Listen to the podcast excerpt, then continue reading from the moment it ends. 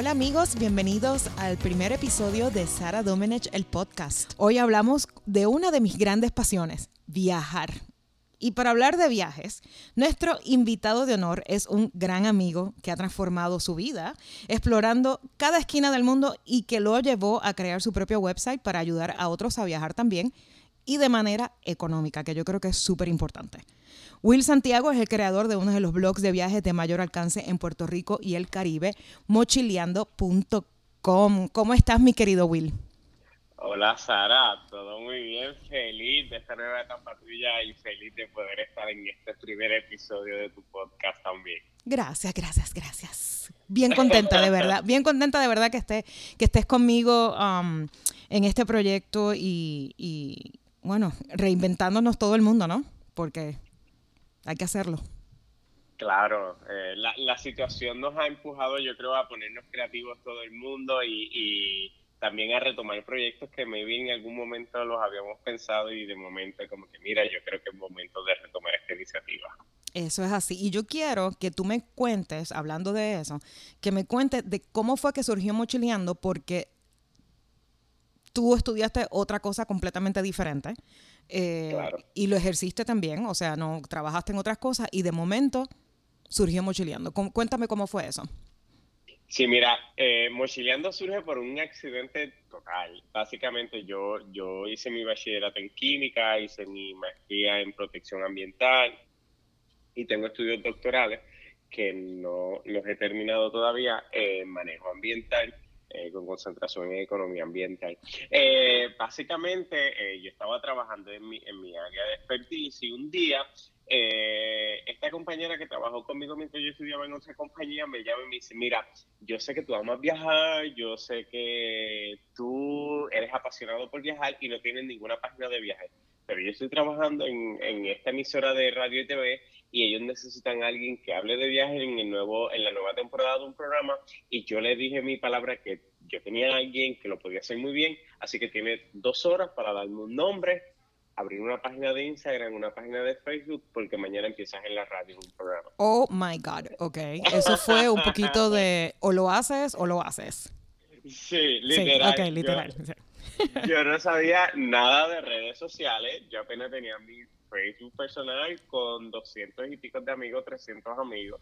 Eh, yo llamé a una amiga que sé que trabajaba redes sociales y le digo, mira, eh, me está pasando esto en, en, que tú la conoces. Ajá. Eh, eh, en dos horas básicamente creamos el nombre, que abrimos la página y al otro día empezamos en, en radio. Eso fue un eh, eso fue un 30 de julio de 2017. Wow. Y el 1 de agosto comenzamos en la radio. Hmm. Rapidísimo, o sea, eh, estoy como que, esa historia como que no lo sabía muy bien, de, de lo rápido que fue que lo, que lo creaste. Eh, y, ¿Y por qué mochileando? Mira, eh, realmente en el momento cu cuando mm, esta amiga me llama y me dice, tiene, tiene una hora, dos horas para decirme un nombre de una página, yo llamo a esta amiga que trabaja redes y ella rápido me dice, tiene que ser una sola palabra y tiene que ser una palabra que cuando la gente la escuche la pueda repetir y se le quede grabada. Y nosotros empezamos a buscar palabras, a buscar palabras y de momento mochileando, mochileando, mochileando y nos encontramos que no había ninguna página que se llamase mochileando eh, o un blog de viaje que tuviese arraigo que se llamase Mochileando solo como tal. Uh -huh. Y nos pareció fantástico. En adición, que en Puerto Rico el concepto de viaje mochileando no se había explotado para ese entonces. Sí se hablaba del concepto de viaje y todas las demás cosas, pero no el concepto del mochileo, de los mochileros. De los de mochileros. Viajar, uh -huh. de, de, viajar económicamente, de buscar ofertas, etcétera. Y de ahí surge mochileando. Y el arraigo fue prácticamente inmediato entre, inmediato. Lo, entre la audiencia. Sí, o sea, nosotros empezamos un 1 de agosto, siete días después habían 10.000 personas en la página. ¡Wow! Eso es eh, increíble. Y, y, y, estamos hablando de que a mí nadie me conocía en nada que no fuese mi círculo de amistades. Y que estás hablando con alguien que es químico, estadístico, ambiental, que no tiene nada que ver con redes sociales. Este, ¿Y, y, y, a, qué ahí... tú crees, a qué tú crees que fue el éxito entonces? ¿Fue porque, porque o sea, las personas, por sea, los que me están escuchando que no sepan quién es Will y quién es Mochileando, les recomiendo que vayan a Facebook específicamente, porque tú eres una de las personas, de los, de los blogueros y de, los, de, de las personas en redes que, que son, o sea, completamente O sea, alguien te escribe un comentario y yo creo que no pasa ni un segundo y ya tú le tienes o un like o una respuesta un comentario, un GIF, y, no y no te molesta tampoco, o sea, si alguien te dice algo malo, tú también le contestas para atrás como alguna crítica y, eres muy abierto en eso. ¿Tú crees que fue por eso o, o cuál fue ese, como esa clave del éxito que te hizo tener 10.000 seguidores en, en tan poquito tiempo? Yo creo que eso fue parte, parte sustancial de, y, e importante de que esto se diese. El engagement. Sí, nosotros tuvimos desde un principio una interacción personal con las personas que nos comentaban, que nos preguntaban. Eh, nosotros no le huimos a la crítica, nosotros enfrentamos la crítica, como tú dices, que eso es algo también que muchas páginas eh, hoy día, cuando se hace una crítica, dejan la crítica abierta, pero no le responden. y, y, el tú tener este contacto personal de no solamente responder a lo bueno, también responder a lo malo, de educar en los comentarios también. Muchas personas tienen un desconocimiento de muchas cosas y te hacen una pregunta, tú le contestas eh, y, y, de momento tú le das la herramienta y ellos, wow. esta interacción nos ayudó muchísimo. Y otra cosa que nos ayudó muchísimo también, Sara, fue dejarle saber a las personas que cuando tú planificas un viaje por tu cuenta, tú te puedes ahorrar hasta el 70, el 60% de lo que tú le pagas a un intermediario. Y yo te voy a dar un ejemplo. Hace mucho tiempo atrás, todo el mundo usaba intermediarios porque no había acceso al Internet. Entonces necesitabas a alguien que supiese de, de, de viajes del mercado. De momento está el Internet, pero muchas personas desconocen cómo se hace. Entonces en Mochileando nosotros dijimos, mira, todos los blogueros de viaje que nosotros conocíamos hablaban, yo estoy aquí, estoy desayunando esto, estoy haciendo esto, a las 5 de la tarde hago esto, me estoy sacando estas fotos, pero de momento nosotros dijimos, pues mochileando no va a ser sobre Will, mochileando no va a ser sobre lo que Will desayuna, sobre lo que Will almuerza y sobre lo que Will come. Mochileando va a ser sobre el conocimiento que Will le tiene que dar a las personas para que aprendan a viajar barato por su cuenta. Y y eso también hace una diferencia grande porque la mayoría de los bloggers antes, bueno, cuando tú te lanzaste y ahora es eso, es el day by day. fui a comer aquí y hice esta reservación en este tour. Y no es el, el, eso a veces no es, como que hay una saturación, encuentro yo, de eso. El mercado está sobresaturado. Completamente. Y, otra cosa, Sara, que entonces este tipo de, de blog no establece una diferencia en cuanto a lo que es lifestyle. Eh, eh, entonces, eh, tú pudieses decir, pues para eso sigo una, una figura pública que estaba publicando su lifestyle y que me gusta lo que está haciendo, whatever. Pero entonces de momento tú dices, pues tengo este blog que realmente me está dando herramientas todos los días, todos los días de cómo yo viajar barato. Me está diciendo cómo conseguir los boletos aéreos baratos, cómo conseguir los hoteles baratos. Me está diciendo que si hago este truco comprando los vuelos me puedo ahorrar hasta un 50%. Y entonces eh, eso empezó a calar bien rápido en las personas. Y, y, tan rápido, Sara, que luego de que se abre el, blog, eh, estamos hablando de agosto 1, eh, eh un mes y pico después el huracán María toca Puerto Rico. Eso es así. Y básicamente yo me quedo, casi todo el mundo en Puerto Rico se queda sin acceso al internet, entonces no puedo hablar de viaje. y te quedas varado porque no puedes salir tampoco. Claro, y con todo y eso, nosotros también fuimos estratégicos y dijimos, nuestra plataforma eh, está creciendo, hablamos de viaje, pero también podemos usar la plataforma para ayudar. En ese momento usamos la plataforma para ayudar. O sea, nosotros nos reinventamos siempre de acuerdo a las circunstancias con, con el blog. Y de ahí salió eh, la Fundación Mochileando, 100 por 35, correcto, ¿no? Correcto. De ahí sale la fundación. Eh, obviamente nos involucramos a ayudar. Teníamos la plataforma, teníamos el alcance y nosotros eh, muchas personas necesitaban ayuda, muchas cosas no estaban funcionando en los entes gubernamentales y nosotros dijimos, tenemos una plataforma de alcance, ¿por qué no utilizarla? Y yo recuerdo que yo fui a una región de Puerto Rico, yo encontré mucha gente llorando, esto fue en el barrio Caunillas en Utuado, no habían recibido agua en día, no habían recibido comida en día. Yo llegué impactado, grabé un video y lo subí a las redes sociales. Ese video yo creo que tenía 100 mil views en menos de una hora.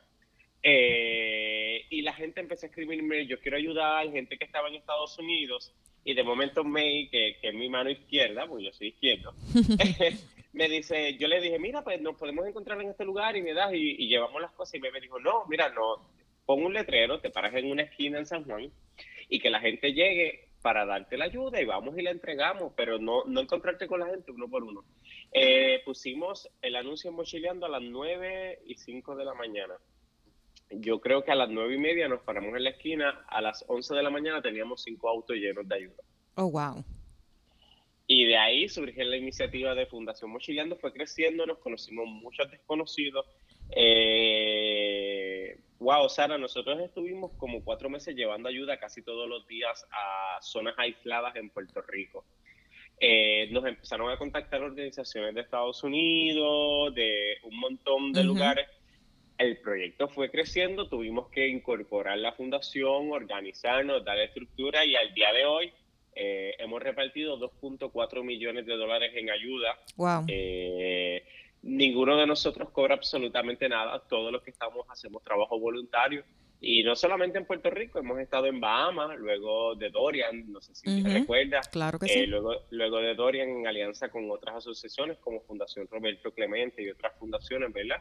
entregamos aproximadamente como 300 mil dólares en medicinas y materiales este, y eh, tenemos otro proyecto en Tanzania. Así que, ¿qué hacemos? Bochileando ha ido creciendo orgánicamente a muchas otras cosas.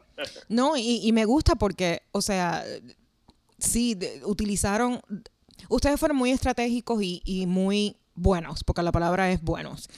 Utilizaron la plataforma que ya había subido, ya tenía alcance. Eh, y después de esta crisis, que fue el, huracán María en la isla de Puerto Rico, en el 2017, septiembre del 2017, ¿cómo ustedes utilizaron esas plataformas? Yo creo que para mí es un módulo, es, un modelo de trabajo y de inspiración para otros, quizás para otros bloggers y también para otras organizaciones que tengan este tipo de, plataformas y de seguimiento eh, en las redes sociales, porque ustedes utilizaron algo catastrófico y lo hicieron en algo bueno, en algo filantrópico, en algo que todavía eh, sigue, porque ustedes siguen, como bien mencionaste, siguen con el trabajo, no solamente con los huracanes, están en Tanzania, están haciendo otras cosas también fuera de Puerto Rico.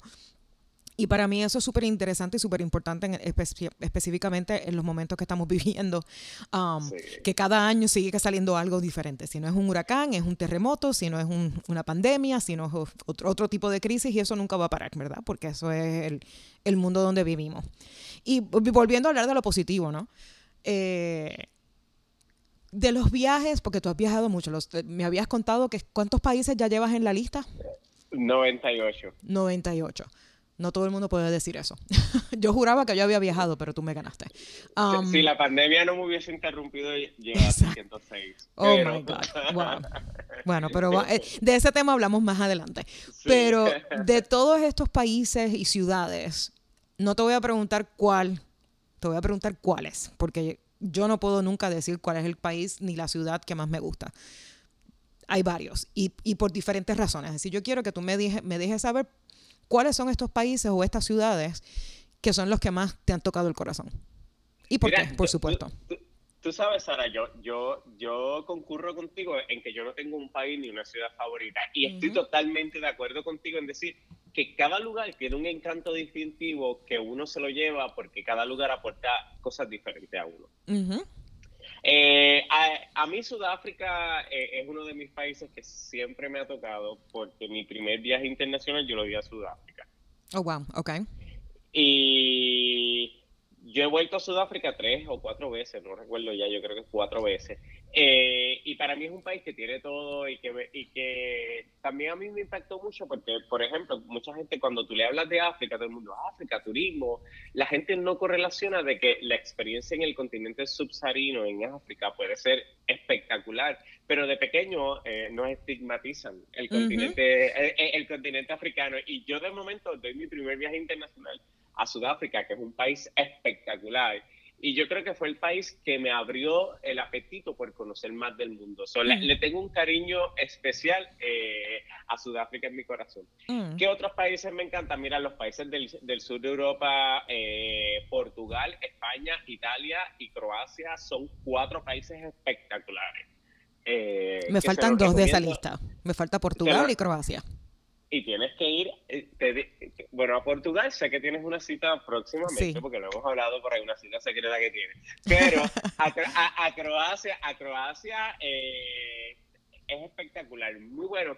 Croacia tiene muchas similitudes a Italia en- en varias cosas. Sin embargo, yo te diría que es más económico que Italia Mm. y obviamente la cultura italiana nosotros nos familiarizamos mucho con ella, entonces la cultura croata no necesariamente No la conocemos tanto, exacto. Claro, nos familiarizamos tanto de partida.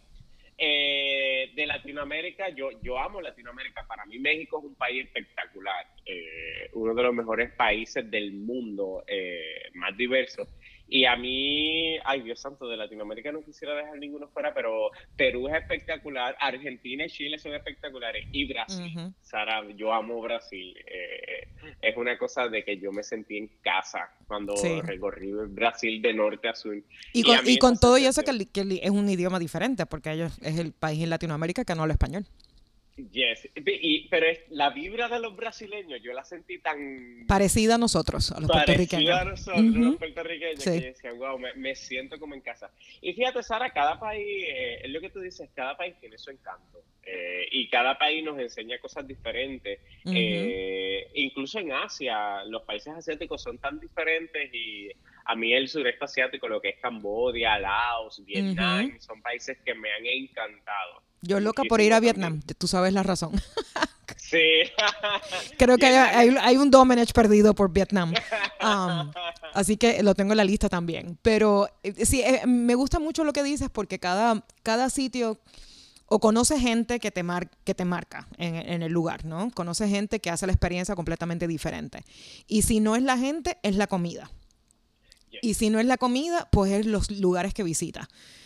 O hay lugares que son los- las tres cosas, es la combinación de, la cultura, de la comida, de, los lugares turísticos eh, y de las estampas que, uno, visuales que uno ve en, el país. Eh, y no, yo, como te dije, yo varias de los países que tú has ido ya yo lo tengo en mi, en mi lista. Pero te quería preguntar cuál, por ejemplo, quiero, quiero ir a, a Portugal, quiero ir a Vietnam. ¿Por dónde tú me dices que empiece? O sea, si tú, si yo estoy leyendo tu blog y yo digo, yo quiero ir a Vietnam, que ja- déjame ver, ¿qué me dice Will? ¿Qué, qué es lo Mira. más que tengo que ponerle atención? ¿Serían los vuelos? ¿Serían los el hotel? ¿O qué, qué, qué le tengo que poner atención cuando voy a empezar a planificar ese viaje? Sí, mira, e- esto es bien importante y yo creo que partimos de cuál es tu expectativa como viajero y reconocer que, que cada uno de nosotros como viajeros, Sara, tenemos diferentes expectativas. Por ejemplo, a mí me encantan los hostales porque a mí me encanta conocer gente mientras yo estoy viajando y compartir con gente nueva. Sin embargo, yo reconozco que no todo el mundo está dispuesto a compartir un baño o que no todo el mundo está dispuesto a compartir un cuarto. Completamente de Eh, acuerdo contigo. Sí, incluso yo que soy muy social, hay viajes en los que yo no estoy en el ánimo de compartir nada con nadie. Y Ujú. entonces durante ese viaje, pues yo decido que no me voy a quedar en un hostal, que me voy a quedar en un hotel o que me voy a quedar en un Airbnb. O sea que yo creo que es bien importante que de partida nosotros eh, identifiquemos cuál es la expectativa de nosotros para ese viaje. Por ejemplo, en Vietnam, yo te, yo te voy a decir, mira Sara, en Vietnam eh, tú puedes conseguir excelentes hoteles por 15 a 25 dólares la noche. Oh, wow. Eh, excelentes hoteles, eh, con desayuno incluido. Y, y ya eso, y tú dices, wow, pues yo tenía un buen presupuesto, pues ya eso te debe dar una idea que tú te vas a dar un viaje a Vietnam súper bueno. Ujú. Sí, otra cosa también es, es que tú siempre debes de tomar en cuenta de dónde tú sales para ese viaje. Si quieres, Exacto. si quieres ahorrar específicamente en el boleto aéreo, yo te voy a decir, mira, Sara, eh, mi recomendación eh, es que desde la Florida es difícil conectar a Asia con vuelos baratos. Sin embargo, desde Estados Unidos tú puedes conectar desde ciudades como Boston, New York y Chicago a Asia muy barato o desde la costa oeste, California. Ujú. Pues entonces yo te voy a recomendar ya que tú en vez de buscar un vuelo desde Orlando, busques un vuelo desde New York y entonces conectas desde Orlando a New York, que los vuelos están en 75 dólares, conecta ida y vuelta a Orlando a New York en 75 dólares, por ejemplo, y te compras un vuelo de New York a Vietnam que está en 400 dólares. Quiere decir que por 500 dólares tú vas a ir y de vuelta a Vietnam desde Orlando. Si tú buscabas ese vuelo, solo desde Orlando de partida. Me va a salir más caro, claro. 1.200 dólares probablemente. Y de momento con una simple acción, y es conocimiento, con una simple herramienta, que el conocimiento te la brindó, tú te pudiste ahorrar un 60% de lo que originalmente ibas a pagar del boleto aéreo. Eso es tremendo truco. Sí, el, el, conocimiento es importante, las herramientas, y nosotros en Mochileando, Sara, en eso nos enfocamos que cuando tú vayas a preparar tu viaje, tú digas, yo voy a Vietnam, eh, pero voy desde Orlando, que tú digas, wow, pues mira, mochileando me dijeron que existen 10 herramientas para buscar vuelos. Yo entiendo que estas son las mejores dos desde Orlando, estas son las que voy a utilizar y me van a permitir ahorrar un 50 o un 60% del vuelo. Me encanta. Love it. Voy a seguir tus consejos, de verdad, porque siempre nosotros, cada vez que viajamos, eh, sí hacemos lo mismo, buscamos de donde, de donde estamos viviendo y lo buscamos todo directo, nunca hacemos como que no, no, no buscamos eso, como que no pensamos en, ok, ¿por qué no solamente buscamos de Orlando a Boston, que es una buena conexión, o de Orlando a Nueva York, como mencionas, o de Orlando a, California? Paramos y entonces buscamos el otro en otro, como lo que decimos en inglés, eh, another leg. Y a eso a lo mejor de ahí te ahorras un poquito de dinero eh, que puedes utilizar ya sea en una mejor habitación o en un mejor hotel o ir a un restaurante de varias estrellas Michelin. Sí, imagínate, Sara, si el boleto te salía en 1200 y, y tú eh, son tres personas y te ahorraste 700 dólares por persona porque te salió en 500. Ahí tú tienes nada más 2.100 dólares en ahorros en boletos aéreos por hacer ese ejercicio. Que, puedes utilizar, claro. En lo que tú quieras. No, e, eso es de verdad tremenda herramienta y todo el mundo lo puede conseguir en mochuleando.com. Así que tienen que ir a mochuleando.com para ver qué otros truquitos Will nos tiene para todos nosotros.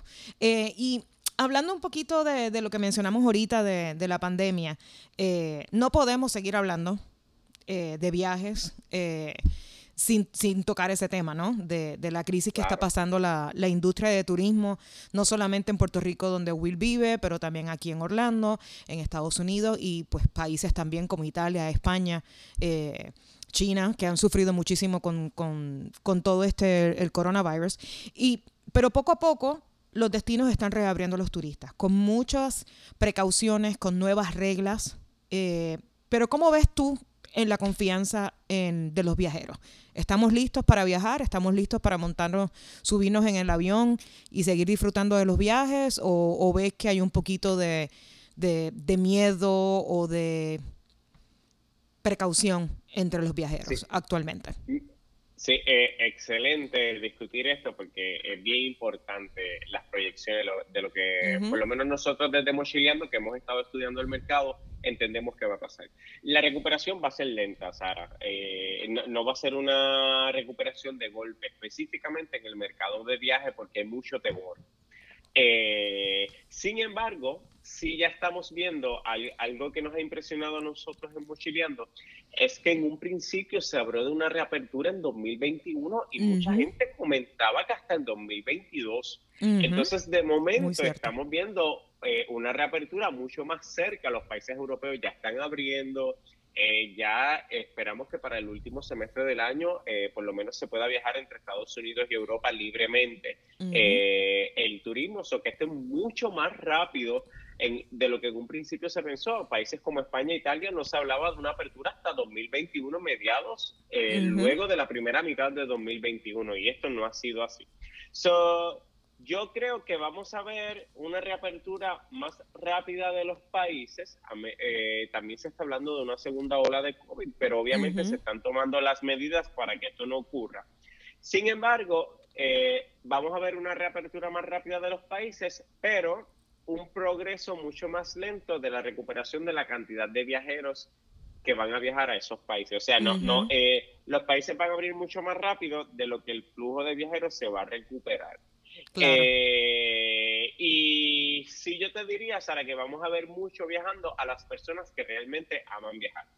¿Sabes? Eh, estas personas que realmente viven para viajar, trabajan para viajar, estas personas son las que más rápidas están propensas a retomar las aventuras, que ya lo están haciendo. Y el segundo grupo, y esto te lo hablo con, con, estadística que tenemos a la mano, que, que, es confiable lo que te estoy diciendo, el segundo grupo que lo, que lo va a hacer Sara es la gente que tiene que viajar por su familia. Claro. Porque tiene, porque tiene su mamá, porque tiene su papá viviendo en otro estado. Y esto nos afecta mucho directamente a los puertorriqueños, porque nosotros tenemos mucha gente en la diáspora y nos afecta mucho también a los latinos porque los latinos muchos hemos emigrado o inmigrado a otros lados y nuestras familias están en otros lados, so que nos, nos corresponde visitarlos. So, que en Latinoamérica, por ejemplo, sí vamos a ver esta recuperación de contacto familiar porque necesitamos visitar nuestra familia. So, vamos a ver los países abriendo ya, ahora en verano. Eh, vamos a ver buenas ofertas específicamente para llamar el turismo. Ahora mismo Cancún y el Caribe mexicano están lanzando un 2 por 1 eh, Italia ha propuesto lanzar que se va a pagar la mitad de todo. República Dominicana ha dicho que va a competir con Cancún y sus ofertas y el Caribe y Jamaica. So que vamos a ver en estos primeros meses, Sara. Eh, muchas, ofertas, sí. Sí, muy atractivas para que la gente eh, se, se motiva a viajar. De mi parte, un consejo que yo le daría a todas las personas eh, Sara, yo eh, evitaría lugares turísticos con, mucha, con mucha gente. con mucha gente aglomerada.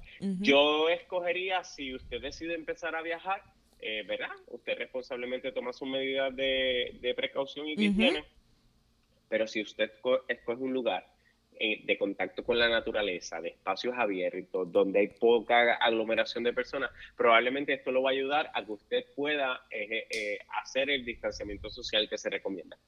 Sí, estoy totalmente de acuerdo. y también estos destinos a veces ofrecen un poquito más de relajación. claro que todo el mundo necesita en estos momentos. O sea, todo el mundo necesita tomarse un, descanso eh, mental y físicamente. Eh, si lo tuyo es aventura, definitivamente ir a un sitio con, con los water rapids o, o con volcanes, donde puedes hacer hiking, definitivamente eso lo vas a poder hacer con, creo que con bastante tranquilidad, ¿no? Um, y si quieres ir a un destino de playa como Cancún, que lo mencionaste, creo que también eso es, es importante porque te ofrece un tipo de descanso um, a todo lo que estamos viviendo. Yes. Y otra cosa, Sara, también, ¿verdad? Para que no se me escape, que pues a veces pues, no te gusta la naturaleza, pues tú quieres ir a un lugar pues que sí va a haber más personas. Pues entonces ahí tú sabes, yo le recomiendo a la gente que peses las iniciativas en cuanto a higiene que está tomando ese lugar.